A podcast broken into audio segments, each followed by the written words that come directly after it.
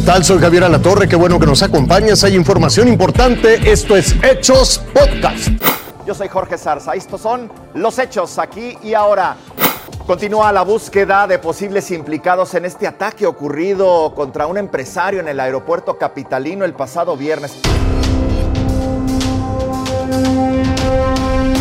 El segundo sicario que participó en el ataque a un empresario en inmediaciones del Aeropuerto Internacional de la Ciudad de México es uno de los objetivos prioritarios de la Policía de Investigación.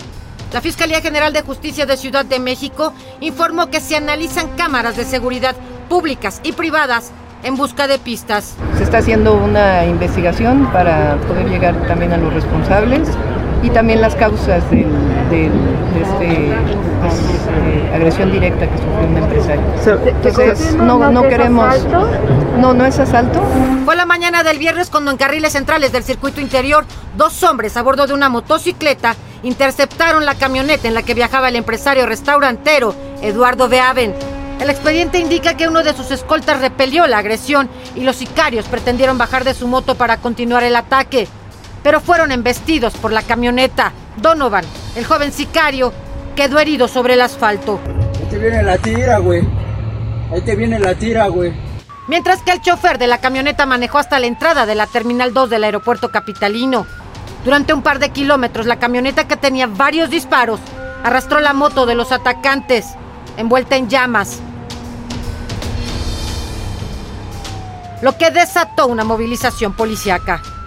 El empresario, que era el objetivo de la agresión, resultó herido en la pierna derecha, mientras que uno de sus acompañantes recibió un impacto en la mano, por lo que fueron trasladados al hospital. Donovan, el sicario, murió en el hospital Valbuena. Hasta las inmediaciones del aeropuerto llegaron dos jóvenes que dijeron ser sus amigos para pedir informes sobre él. ¿Parientes lo conocen? Es un amigo, pues nos acaban de avisar, nos van a avisar hasta allá. ¿Le anda peleando? No sé, hermano, si quieres investiga por otro lado. Ahora, se investiga el entorno del agresor. También se está detrás de la pista del segundo sicario. El empresario ya rindió declaración junto con sus escoltas. Todo para esclarecer el ataque del viernes en circuito interior, perpetrado a plena luz del día. Silvia Otero, Fuerza Informativa Azteca.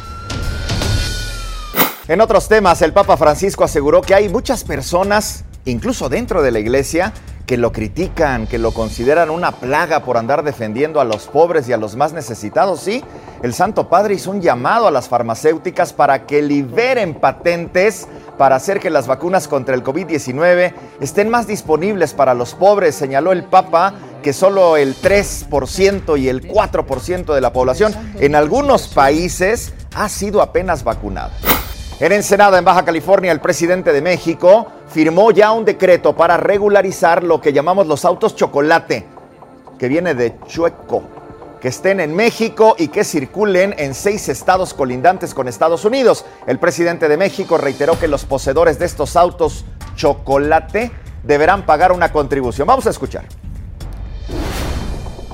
Van a dar una cooperación los que tienen estos carros de alrededor de 2.500 pesos.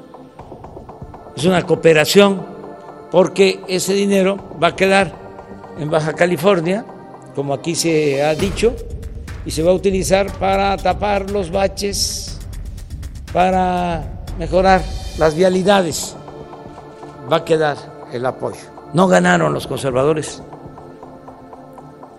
reaccionarios ni un solo distrito electoral federal.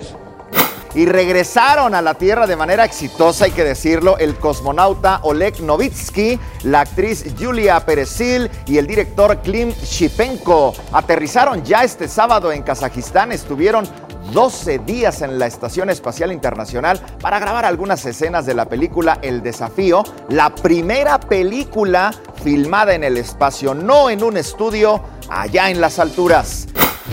Lo invito a que siga con nosotros mañana con detalles de más información que justo ahora está en desarrollo.